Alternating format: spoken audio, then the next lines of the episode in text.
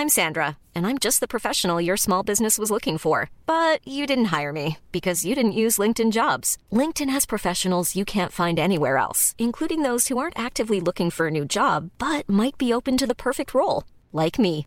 In a given month, over 70% of LinkedIn users don't visit other leading job sites. So if you're not looking on LinkedIn, you'll miss out on great candidates like Sandra. Start hiring professionals like a professional. Post your free job on linkedin.com/people today.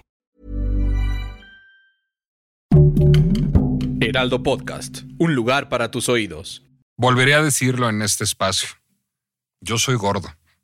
No, no soy gordito.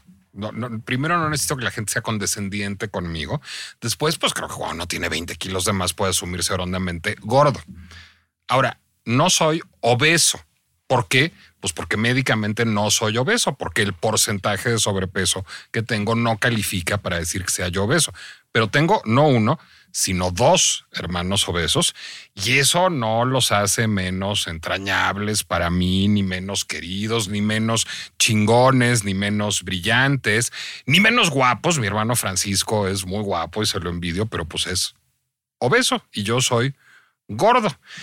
Y no necesariamente estoy contento con la idea de ser gordo. Preferiría no ser gordo. Y de hecho, algunos esfuerzos hago por no ser lo que si su rutina de ejercicio de 10 minutos, que si evitar los postres, que si no comer entre comidas. Pero evidentemente no me importa lo suficiente como para ponerme a comer pechugas y lechugas todos los días y ser un hombre delgado. Es decir, soy un gordo que ha decidido combatir con pues digamos, alguna moderación su gordura y vivir con ella, como tantos otros gordos que hay en el mundo. Confesaré que no sufro por ser gordo. No es que en las noches se me quite el sueño diciendo soy un gordo miserable, soy horrible, nadie me quiere, porque de entrada a veces me veo en alguna foto, si metí lo suficiente en la panza, el saco es lo suficientemente oscuro y el fotógrafo es lo suficientemente bueno, y me veo hasta guapo, a veces porque no soy guapo. Soy feo, digámoslo francamente, no horrible, es decir, no soy impresentable, pero no soy un hombre guapo y también puedo vivir perfectamente con ello. Tengo otras cualidades, creo que soy inteligente, creo que hablo más o menos bien, soy una buena persona, soy divertido, que me encanta cómo me visto, hago grandes martinis, este, creo que algo sé de libros, en fin, algunas gracias tengo que me hacen vivir pues de manera razonablemente funcional siendo gordo y siendo feo. Si alguien escribe algún día un texto diciendo Nicolás Alvarado es gordo y es feo, diré, pues tiene razón, sí, sí soy gordo y sí, sí soy feo y puedo vivir perfectamente con ello. Parece ser que los personajes de Roald Dahl ya no. Así es la pinche complejidad de estos tiempos que vivimos. Soy Nicolás Alvarado, me da mucho gusto darles la bienvenida a una emisión más de La pinche complejidad, el podcast de Heraldo Media Group, del Heraldo Podcast, en donde nos dedicamos a ver todas las aristas, incluso las más perturbadoras, las más incómodas de un problema y de un problema que creo que ahora está francamente vigente, que es, pues digamos, la alteración de textos literarios para evitar palabras que nos resulten profundamente perturbadoras y traumáticas como gordo o como feo. Porque esto que dije al principio no es un chiste. Roald Dahl es uno de los grandes escritores de literatura infantil de la historia. Todos ustedes conocen por lo menos dos de sus obras, Willy Wonka y la fábrica de chocolates, adaptada dos veces al cine, la segunda por Tim Burton como Charlie y la fábrica de chocolates o Matilda. Bueno, pues Roald Dahl, ese Roald Dahl que ha acompañado tantas infancias en la literatura y en el cine, pues ya no va a tener permiso de tener personajes gordos y personajes feos y escuché específica, escogí, perdón, específicamente estas dos palabras para señalarlas como las que quedan prohibidas en el texto, pero pasan incluso cosas más perturbadoras. Hay una compañía que se llama, si no me equivoco, The Roald Dahl Story Company, que es, pues digamos, la depositaria de todos los derechos de los textos literarios de Roald Dahl. Esta compañía ahora fue comprada recientemente por Netflix. Este no es un dato menor, pero ahora lo vamos a abordar próximamente. Y decidió contratar a una serie de lo que llama expertos en sensibilidad que modificaron los textos de Roald Dahl para que no contengan palabras o ideas ofensivas. Déjenme poner otro ejemplo de qué constituye una idea ofensiva. En algún pasaje de algún libro de Roald Dahl había un niño que dejaba viajar la imaginación, como se dice cursimente sobre la literatura, leyendo sobre leyendo sobre la India, en palabras de Rudyard Kipling, o leyendo sobre las aventuras navales, en palabras de Joseph Conrad. Bueno, pues ya es ofensivo leer a Joseph Conrad y es ofensivo leer a Rudyard Kipling. Me queda claro que Rudyard Kipling por colonialista, a Joseph Conrad todavía no me queda claro muy bien por qué, pero pues ahora en las páginas de ese mismo libro, ese niño visita castillos del siglo XIX con Jane Austen y visita, em, claro, California de la mano de John Steinbeck, que es un autor lo suficientemente progre como para que no resulte ofensivo.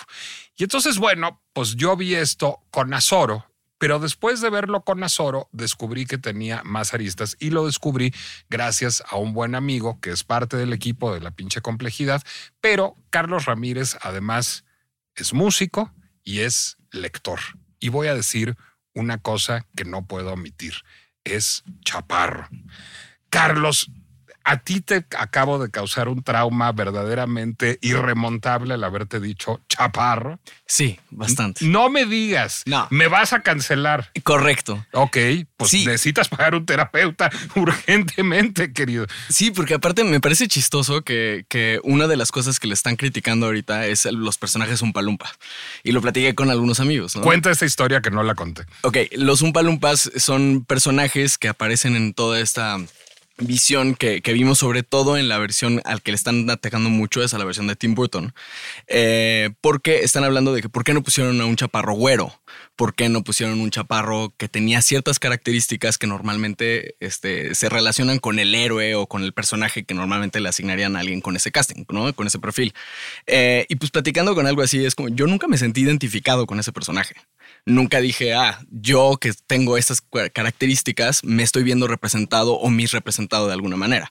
Más bien me sentí representado con una buena historia que me disfruté o no este, de una película y me parece como que curioso que normalmente ahora en este revisionismo como que de alguna manera se está adjudicando cosas que no necesariamente son, ¿no? Yo puedo tener una característica compartida con un personaje, pero eso no significa este, que me voy a poner el saco, ¿no? Eh, creo yo un poco que, eso es lo que está haciendo tan escandaloso en estos momentos con este tipo de personajes que pues de alguna manera eh, no es lo que representan, no es lo que necesita la historia. La historia que se está contando requiere a un personaje que tiene esas características y arbitrariamente el, el autor puede decidir así va a ser. Y eso no significa que sea un ataque. Bueno, es que a ver, pues si de pronto Gargantúa fuera delgadito o si Harry Potter fuera muy alto, pues no podrían ser Gargantúa ni Harry Potter, serían otros personajes a lo mejor igualmente fascinantes, pero es necesario que Harry Potter no sea muy alto o no sea muy guapo o que Gargantúa sea gargantuesco y Pantagruel sea pantagruélico, pues para que sean Gargantúa y Pantagruel.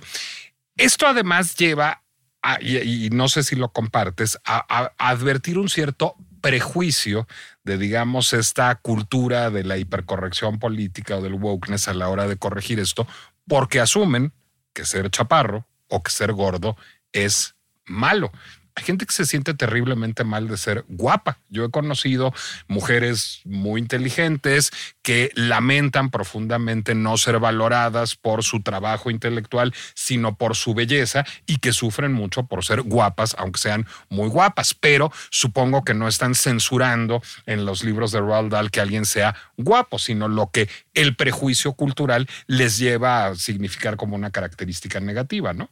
Que sí, claro, y que aparte creo que, o sea, habla de mucha serie de estigmas. O sea, creo que ahorita el grave problema de todo este tipo de censura, porque finalmente eso es, eh, es que está estigmatizando algo que no necesariamente es, ¿no? Es un poquito como cuando alguien dice como, oye, no es por ofenderte, pero Y, como que de alguna manera está anticipando el que hay una problemática que, que, puede o puede no tener un espacio y puede o puede no ser relevante.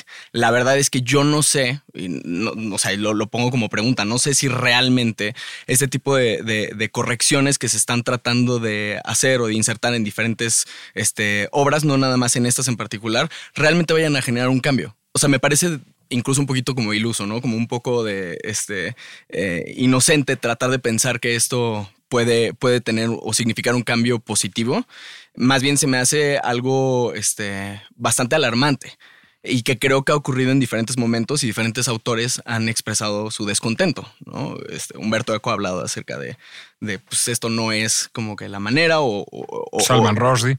Y, y, que, y que de alguna manera el problema es el, cambiar la narrativa para poder entrar en, el margen de intereses o de, pensamientos o filosofías actuales, sí cae un poco en tratar de borrar la narrativa previa y eso ha pasado, pues creo que consistentemente. Eh, un poco a mí lo que me recuerda todo esto es, recordarás en Cinema Paradiso al, al, este, al sacerdote que veía las películas y que tenía una campana en la mano y que la hacía sonar cada vez que eh, veía que había eh, una escena que no entraba, ¿no? Y que eran besos, ¿no? Salía un beso y entonces sonaba la campana, cortaba en esos fotogramas el cácaro y entonces ya tenía permiso este, para poder eh, proyectarla. Y el público esperaba ese momento, esa anticipación en alguna escena en la que dos este, actores van a poder tener un beso y justo antes se corta y, la reacción de la gente creo que es muy similar a la reacción que está teniendo la gente hoy en día con esto. Es, no somos tontos, sabemos que hay un beso, ¿no? Me lo estás quitando, ¿no? No me estás protegiendo, no me estás ayudando, solamente me estás restringiendo ver algo que yo ya sé que está pasando. Y siento que eso es lo que está sucediendo ahorita como con este tipo de situaciones. Me recordaste un texto que disfruté enormemente en la adolescencia de un escritor español, y ya no me acuerdo de cuál, a lo mejor es de José Luis Warner, pero podría yo estar equivocado, sobre el efecto que causaba en los españoles del franquismo, de la España franquista, ver la famosísima secuencia de La Gilda de Charles Vidor, en la que Rita Hayworth canta Put the Blame on Mame. Quienes no hayan visto la película, bueno, Rita Hayworth, que era una de las mujeres más hermosas del mundo en aquella época y más sensuales, salía con un strapless negro de satín y unos guantes, cantaba una canción particularmente pícara, con una inflexión muy erótica, y se quitaba un guante mientras cantaba la canción. Lo único que se quita en la película es un guante. De hecho, no se quitan los dos guantes, se quita un guante. Y es famosa esa secuencia por ser una de las secuencias más eróticas de la historia del cine. Lo que contaba este texto es cómo en la España franquista circulaba el rumor de que en realidad Rita Hayworth en la película hacía un striptease total pero la censura franquista no permitía ver eso y entonces la gente vivía, digamos, pues este, haciéndose literales puñetas mentales, pensando en que Rita Hayworth terminaba completamente desnuda al final de la secuencia, cuando esa, cuando esa película no existe. A lo mejor sería una gran película porno, pero sería otra película. Pero justo buscar reprimir como sociedad ciertos pensamientos, a lo único que llevaba es a que esos pensamientos aparecieran de manera todavía más fuerte. Se censuraban las películas para que la gente no tuviera pensamientos pecaminosos, grandes comillas, pero al saber que estaban censuradas, la gente se inventaba las escenas pecaminosas que no contenían las películas. Y eso es una suerte de efecto paradójico de lo que sucede aquí. Pero además, y esto a mí me importa, porque además este, ya, que estamos en confesiones, no solo yo soy gordo y Carlos es chaparro, sino yo soy viejo y Carlos es joven y a mí no me trauma ser viejo. Pero bueno, yo tengo 47 años. ¿Cuántos años tienes tú? 31. Bueno, tenemos una diferencia generacional importante. Es decir, yo soy un Gen Xer tóxico y malvado y Carlos es un bondadoso y generoso millennial, como corresponde al cliché de cada una de nuestras generaciones. Y aquí me gustaría interpelarte a propósito de esto. Yo percibo desde mi genexitud que tu generación siente que la literatura debería de ser edificante. Es decir, que la literatura debería de modelar comportamientos morales deseables. Es decir, uno debería de salir de ahí casi con, con una enseñanza moral Y a mi generación y a las generaciones que la anteceden, ayer estuve en una reunión con gente de mi generación muy mortificada por el asunto, pues nos preocupa enormemente esto porque lo que sentimos es que al revés, que la literatura tiene que plantear cosas terribles, complejas, desgraciadas, malhadadas, y que eso es lo que la hace emocionante. Y eso es lo que digamos, hace que cuando está leyendo uno un relato de aventura se emocione mucho porque el bien venció al mal, pero cuando está leyendo uno una novela de Dostoyevsky o de Nabokov, Wing Wink, pues entonces termine uno conmovido y sobrecogido por la tragedia de la especie humana. ¿Mi cliché generacional es correcto o es un cliché que hemos hecho vengativamente los Gen Xers? Eh, creo que es un poquito de las dos. O sea, eh, eh, el, de alguna manera creo yo que en esta posmodernidad que vive mi generación, o sea, vivimos todos, pero en nuestra generación que nos toca entender el mundo como nosotros como adultos, pero también al mismo tiempo tratar de entender el mundo que, que está este, desbordado en muchas cosas, creo que la literatura no debe de ser algo en específico. Creo que nuestra generación lo que busca mucho, no nada más en la literatura, sino en general en, diferentes expresiones eh, ideológicas o culturales, es pues tratar de, desconectarnos un poco o de entender o de contener, ¿no? O sea, creo que puede ser dos, esos dos caminos. Y no significa que seamos, o sea, que no podamos tener esa sensibilidad si leemos a Dostoyevsky, ¿no? O sea, sí, sí puede ser esa cosa que también nos, nos remite a decir, ay, la humanidad puede ser esto, ¿no? Eh, pero también pues nada más es prender las noticias, ¿no? O sea, es agarrar Instagram y ver todo lo que está pasando en todo el mundo. Entonces creo que más bien los, los libros pues, fungen más como este escape. Y, siento que mucho de, la generación que tenemos hoy es, es, parecido, por ejemplo, a mí en particular, me gusta mucho leer a Edgar Allan Poe. Y Poe justo se caracteriza por no tener una moraleja que te vaya a decir, ya aprendiste esto, que... Lejos de ahí. Claro, o sea, es más bien como que confrontarte con tu imaginación y con qué sientes al respecto de lo que te estoy escribiendo. Y eso, de alguna manera, como que cumple ese propósito de, entretenimiento, un poco, ¿no? O sea, eh, vulgarizando el, concepto de un libro, pues, pues sí, un poco desconectarme de, la realidad tan intensa y tan desbordante que estamos viviendo. Creo que para eso es lo que creo yo que significa más a nivel generacional. Déjame aprovechar además no solo tu generación, sino tu oficio, porque ahí vamos a entrar al terreno del Mysterium Tremendum. Pues yo algo le sé al, lenguaje literario, este, y es algo que me interesa y que conozco, pero casi todos algo le sabemos al lenguaje literario. Es decir, casi todos podemos escribir muy mal o muy bien y hablar muy mal o muy bien y contar una historia fascinante o de hueva absoluta, pero todos tenemos alguna pericia, digamos, con el universo de las palabras. Muy pocos tenemos alguna pericia con el universo de los sonidos, es decir, ustedes los músicos dominan un lenguaje que los comunes mortales disfrutamos felizmente o padecemos en ocasiones, pero que no entendemos. Es decir, yo no, yo no entiendo por qué me gusta tanto Wagner y detesto a Tchaikovsky y no entiendo por qué soy muy fan de Madonna y no de Michael Jackson. Es decir, pues me, rebasa y, agarré, digamos, áreas no, no tan distantes o por qué me gustan mucho más las canciones de Cole Porter que las de Gershwin. Es decir, pues así se ha forjado mi gusto musical. Podría tratar de racionalizarlo pero hay una serie de variables ahí que no comprendo. No es un poco como si de pronto hubiera unos músicos que dijeran, estos acordes no se valen, o como si de pronto unos músicos dijeran, vamos a limpiar las canciones de death metal para que no sean ofensivos. Es decir, sé, que, digamos, estoy reduciendo lo ab absurdum, pero pues es un poco eso, ¿no? Pues no creo que lo esté reduciendo para nada. O sea, creo que eso sí sucede mucho. O sea, de veras, eh, o sea, hay gente que quiere censurar las bueno, transformar las canciones de death metal para que sean edificantes. Pues incluso hay, hay, hay una cosa muy chistosa. En el metal específicamente estaba la corriente del black metal noruego que, que también traía como que un una cuestión muy, este, muy fuerte fascista, ¿no? Traía como una ideología fascista muy fuerte y también traía una, este, una temática como que satánica y muy en contra del catolicismo, ¿no? Eh, y, ahora existe el white metal, que es, es todo lo contrario, es el, musicalmente es, es lo mismo, pero las temáticas y toda la filosofía que traen es justamente lo contrario, ¿no? Tratan de, incluso es metal cristiano o cosas así. O sea, creo que sí hay una carga muy fuerte en ese, en ese rubro, pero incluso entre Claro, perdón que te interrumpa pero el white metal es otra cosa. O sea, a mí me parece muy bien que alguien quiera construir de cero porque ese es su proyecto literario, un cuento infantil que resulte edificante y en donde nadie sea gordo, nadie sea feo, nadie sea chaparro y nadie lea Rudyard Kipling. Pues ese quiere usted escribir ese cuento, pues vaya y escríbalo y sométalo al mercado y al juicio de la historia y a ver si le va mejor o peor que los de Roald Dahl. Eso es hacer white metal. Es decir, a mí no me gustan los valores de esta música, pero sí sus sonidos. Construyo una música con estos sonidos, pero con otros valores.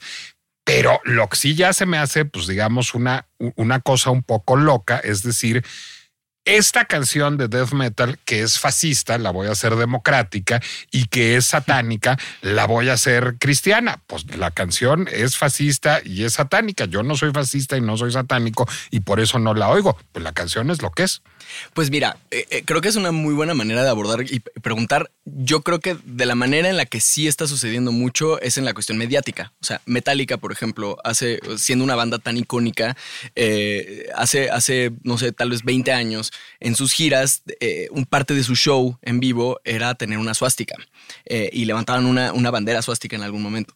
evidentemente, hoy en día que salen esos videos con todo este tema de woke, eh, se le está castigando mucho. No que haya estado bien que hayan ondeado una bandera con una suástica, pero eh, hoy en día se está cancelando eso. Entonces hay mucha gente que pues deja de escuchar, eh, deja de, de ser ese fan entregado, puesto a que ya no va con los valores.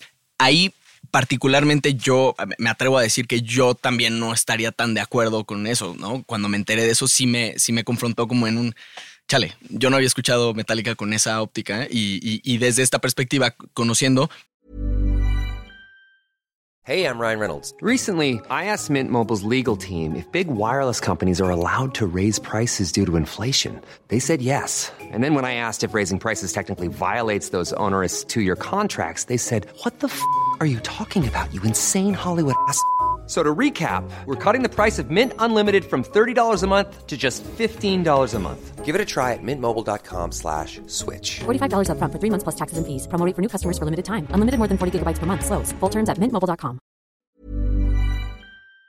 Me incomoda o puede incomodarme llegar hasta cierto punto, pero no la voy a censurar, este, porque tal vez no estoy en la posición y no sé si yo tuviera la posición para poder censurar a Metallica a raíz de eso, lo haría.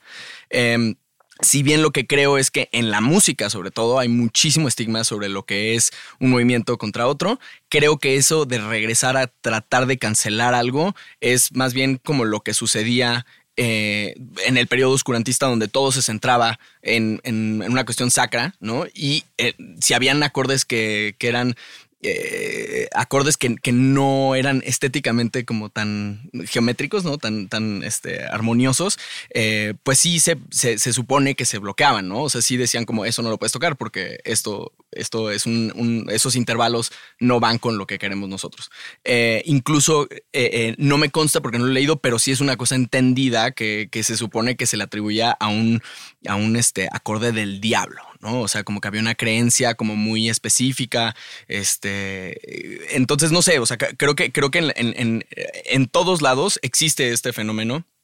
De, de, cancelar este fenómeno de censurar y este fenómeno de tratar de ir en contra de una filosofía y entonces tratar de revestirla. Em, y, me parece bastante, bastante chafa. A ver, lo que te pregunto es si pusiste un gran ejemplo con lo de Metallica. Yo sé poco de Metallica, pero es una banda de la que algo sé de entrada por generación. Es decir, pues es una banda muy de mi generación y hay un par de canciones de Metallica que me gustan. Yo no conozco mucho de Metallica, pero hasta donde sé, no es una banda que tenga simpatías nazis. Supongo que ha de haber habido un chiste conceptual más o menos complejo en el, despliegue de una suástica en ese contexto. Y déjame ponerte el ejemplo de un artista al que conozco bastante mejor que a Metallica, que es Ken Russell. Ken Russell es un director de cine extraordinariamente provocador que en los años 70 hizo una serie de películas que eran, pues digamos, como homenajes protobiográficos a grandes compositores de música clásica. Tiene una película sobre Mahler, tiene una película sobre Chopin y tiene una película sobre Liszt que se llama Listomania, que es una fumada espectacular. No sé si la has visto o debes verla. En donde, bueno, pues este Wagner ya ves que era el suegro de Liszt, pero que además tenía una relación muy complicada. Pues Wagner es un rockstar nazi en la película. Y entonces hay toda una serie de secuencias en donde hay suásticas y uniformes de la SS y todo lo que te puedes imaginar. Y Wagner, que además pues, sabemos que era antisemita, sale entronizado y adorado por hordas de simpatizantes del nazismo. Y eso no significa que Ken Russell haya sido un cineasta nazi. Lejos de eso. Había una broma conceptual complejísima sobre la identidad ideológica de Wagner y su función, digamos, en la psique de Liszt que lo llevó a representar de esa manera a Wagner en esa película. Eso no es que eh, Ken Russell haya sido un cineasta filonazi. Me imagino que con Metallica pasa algo muy parecido. Pero de pronto, pues sí tienes bandas de death metal que son fascistas o tienes el legado de hace muchos años de las películas de Lenny Riefenstahl, El triunfo de la voluntad o incluso su documental sobre los Juegos Olímpicos de 1936 que tienen una estética muy fascista, aun si no hay un discurso explícitamente fascista ahí. ¿Dónde está el límite? Es decir, ¿hasta dónde sí y hasta dónde no? Híjole, es que creo que esa es la pregunta del millón. O sea, el, el dónde sí dónde no, creo que es algo que estamos entendiendo todavía, ¿no? O sea, creo que está bien, por un lado, creo que está bien cuestionarse cosas que pueden llegar a ser em, eh, transgresoras con poblaciones que no tienen esa voz que tal vez tiene el mainstream, ¿no? Entiendo que de repente el concepto estético puede ser uno u otro, puede estar el mainstream atado a una ideología eh, y demás. Pero eh, eh, por, lo mismo, de repente a estas voces marginadas en cualquiera de sus presentaciones, sea música, sea en literatura, o sea, creo que de alguna manera ese límite de qué sí y qué no, no lo conocemos todavía. ¿no? O sea, el... ¿Pero tú crees que es cognoscible? Mm, no, yo creo que yo, yo, creo que lo iremos entendiendo un poco a consecuencia de lo que va pasando, ¿no? O sea, creo que, no sé si va a poder ser algo hasta medible, de, ¿no? De, la escala del 1 al 10, en el 5 es donde vamos a frenar la censura contra este, este uso de palabras o uso de filosofías como mediáticas. Creo que tiene que ver también con esta hipersensibilidad que puede llegar a haber donde, ok, a ver, Wagner tenía estas, estas inclinaciones o estos rasgos antisemitas, pero su música es la razón por la que lo escucho eh, y, de todas maneras Wagner para mí me va a significar ciertas cosas. Este, me recuerda un poco a un, un incidente que hubo hace poco, eh, mediático, muy, muy fuerte con un comediante. Este comediante se llama este, Gabriel Iglesias. Él fue a comer algo en algún restaurante de una cadena de, comida rápida. Se pidió algo y subió una historia o algo en Twitter y dijo, este, qué rico es esto. Y de ahí le llegó toda una masa de millones de personas atacando porque resulta que la marca eh, había tenido algún tipo de crisis con una opinión pública del CEO que parecía algo un poco blanco supremacista. Ok. Entonces, de alguna manera él dijo, oigan, pues yo no voy a dejar de comer aquí porque no lo consumí por la ideología de este tipo, lo consumí porque estaba enfrente de mí, tenía hambre y me gusta. ¿No? Y hasta descaradamente lo dice, o bueno, no, sé si descaradamente sería la palabra que usaría, más bien abiertamente dice, yo también estoy buscando pues monetizar mi audiencia, tengo una audiencia que me sigue y quería ver si este restaurante me puede regalar comida. A ver, creo que acabas de decir la palabra clave, que es monetizar.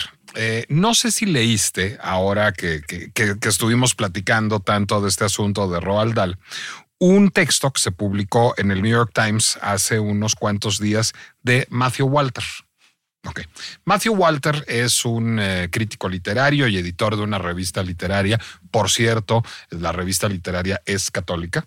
Este, él no, no, no, es alguien que parezca tener particular afición por la literatura religiosa, si no se ve un crítico literario en, en, toda la letra y pues que publica en el New York Times, digamos.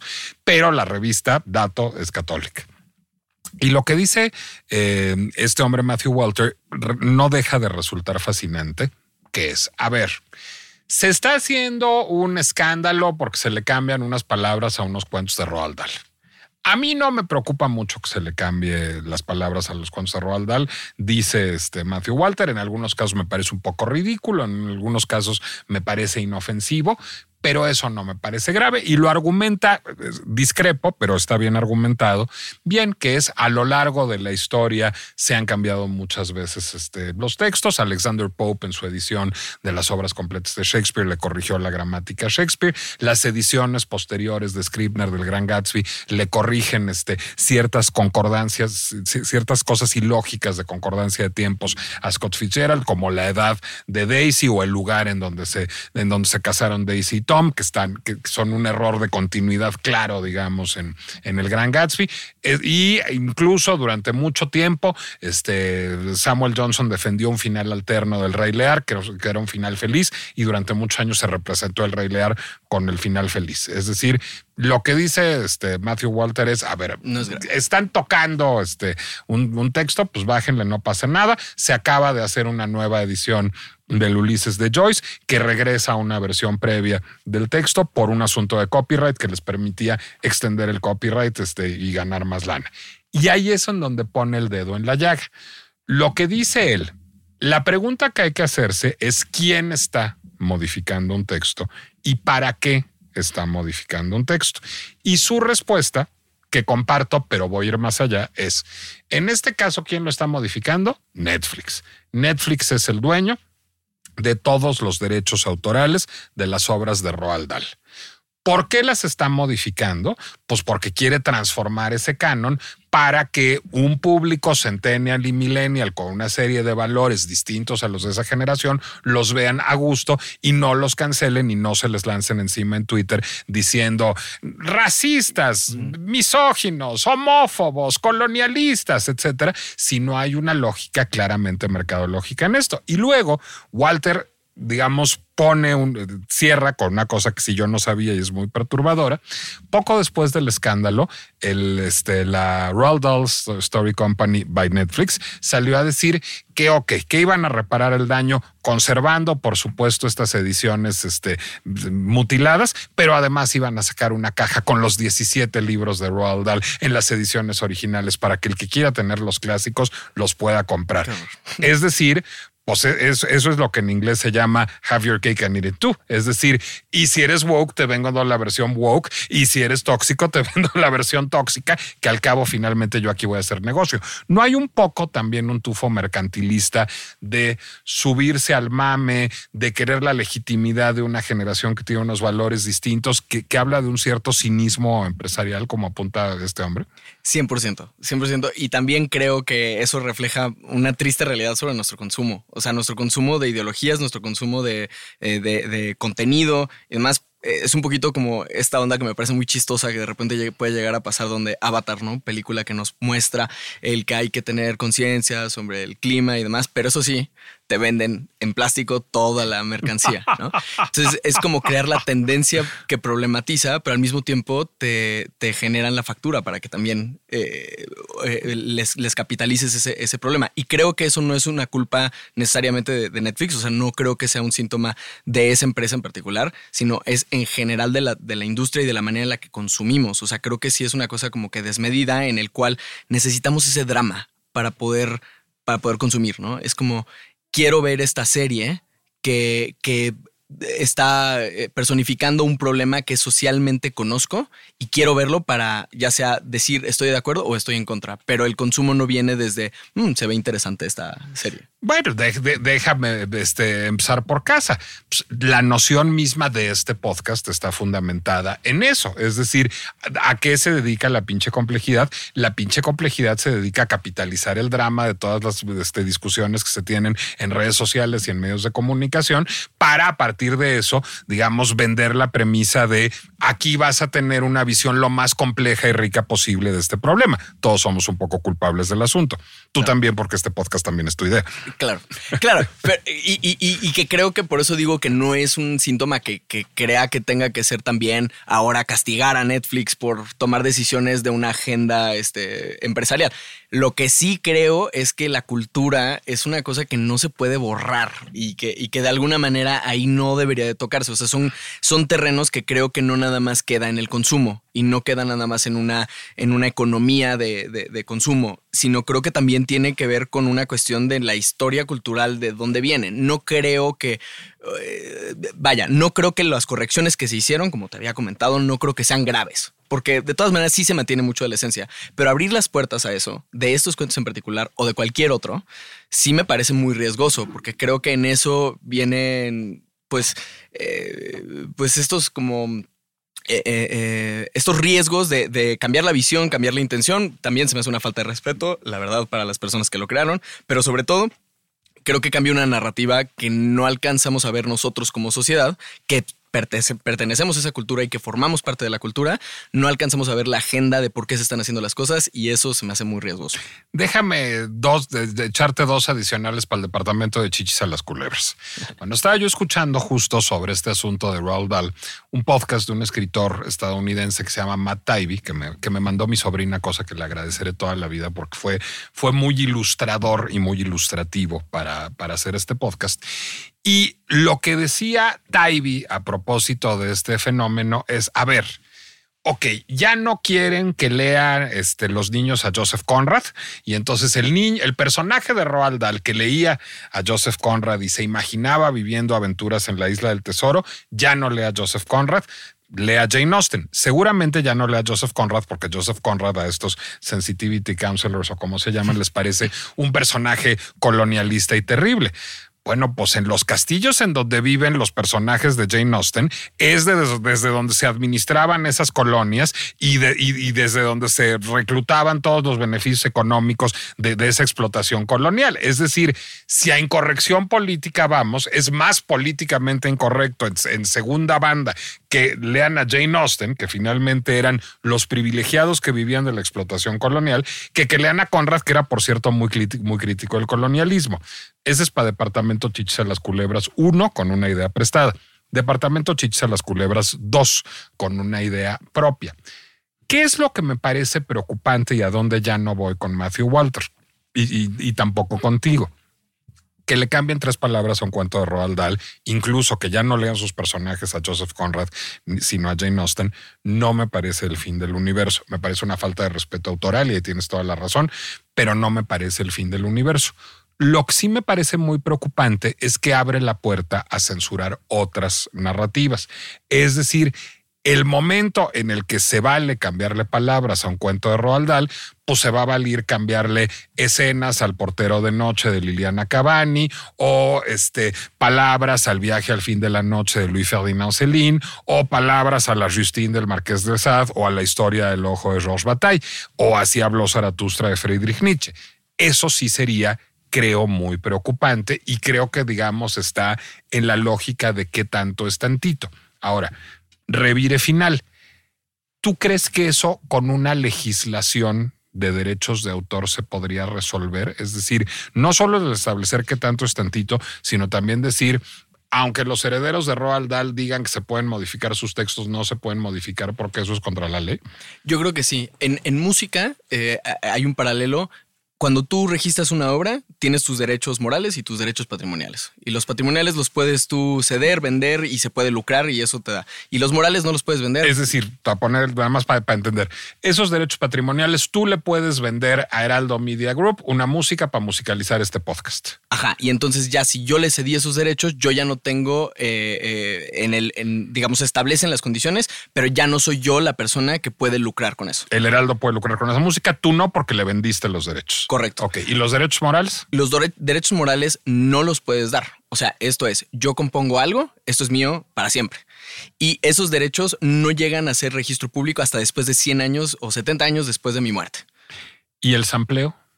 Ok, es, es, en sampleo ya hay algunas licencias interesantes en las cuales se tiene que haber una repartición. O sea, ya hay vehículos de sincronización, que es yo, yo saco un pedacito de esta canción y tiene que haber un permiso de por medio.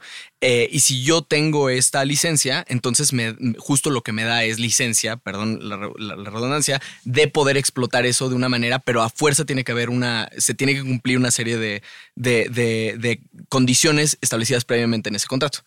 Yo creo que estos vehículos, más allá de generar eh, este, facilidades para poder crear una economía alrededor de canciones o de fonogramas o algo, en este otro caso, lo que puede llegar a cubrir es proteger justamente el que sí es un patrimonio creativo. Déjate cultural. O sea, es, es este. Tal vez vengo, viene muy de mi, de mi cachucha como, como creador. No, pues por eso te eché ese filete. Claro, pero sí, sí me resuena. O sea, definitivamente me resuena ahí en el que por qué alguien se va a venir a meter a cuestionar de dónde viene, porque tal vez esa obra la escribí en un momento particular de mi vida, este, en un momento este, de coyuntura, de bla, bla, bla, o lo que esté viviendo yo en ese momento, y yo tomé esas decisiones creativas. Entonces, sí me parece que tiene que haber algún vehículo para proteger, eh, por un lado, y dos, también no nos hagamos mensos, no va a cambiar eh, la gordofobia no va a parar porque quitaron un personaje que, que decía una etiqueta como gordo déjame, este, como gordo que, soy, tengo autoridad moral para decirlo, ir también un poco más allá.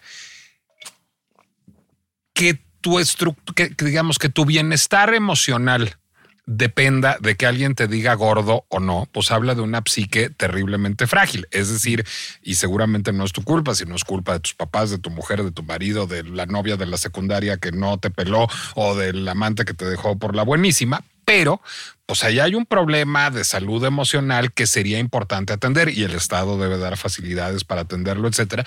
Pero no podemos tener psiques tan absolutamente frágiles, digamos, que al ser confrontados con una idea de gordo, chaparro, feo, eh, digamos, se, se desmorone nuestro edificio emocional. Creo que eso no es sano como sociedad. Definitivamente, y regresando al punto donde decías dónde está el punto de balance, creo que hay un, hay un entendimiento global y compartido en el cual debe de haber, eh, debe de dejar de existir o tiene que haber maneras para que podamos disminuir ciertas cosas que son transgresoras y que son agresivas, por un lado. Ahora, en la esfera personal, sí le toca a cada quien decir si me queda el saco o no en ciertas cosas. No estoy simplificando que hay problemas muy fuertes, transfóbicos, misóginos, no lo estoy diciendo, pero no es, o sea, e, esta, esta fragilidad sobre el consumo de literatura no es la solución.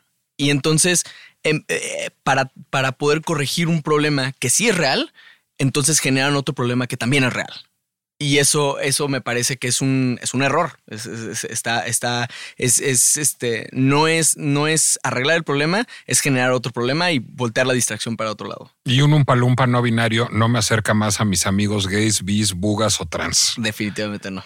Carlos Ramírez, muchísimas gracias por acompañarnos en este que también es tu podcast, La pinche complejidad. ¿En dónde te podemos seguir en redes sociales y en dónde podemos escuchar tu trabajo como músico? Muchas gracias. Eh, me pueden encontrar como Carlos R. Comp, digamos, este, reduciendo la palabra compositor. De compositor. Carlos R. Comp. Correcto, en todas las redes y pueden encontrarme también como Carlos Ramírez en Spotify y en otras este, plataformas de, música. Ahí me pueden encontrar en Instagram en Nicolás Alvarado Lector, en donde encontrarán muchas fotos mías muy bien iluminadas y con ángulos muy creativos para que nunca me vea yo gordo, porque nunca publicaré una foto en la que me vea gordo, aunque no me traume el asunto. Me dio muchísimo gusto estar con ustedes en un episodio más de La pinche complejidad, un podcast de El Heraldo Podcast que pueden ustedes escuchar en YouTube YouTube, Spotify, Deezer, Apple Music, Amazon y casi cualquier lugar en donde a ustedes se les ocurra escuchar un podcast. Me cuestan que hasta hay gente que lo escucha en TikTok, las cosas que hay que ver. Gracias y nos escuchamos la próxima semana en un episodio más de La pinche complejidad.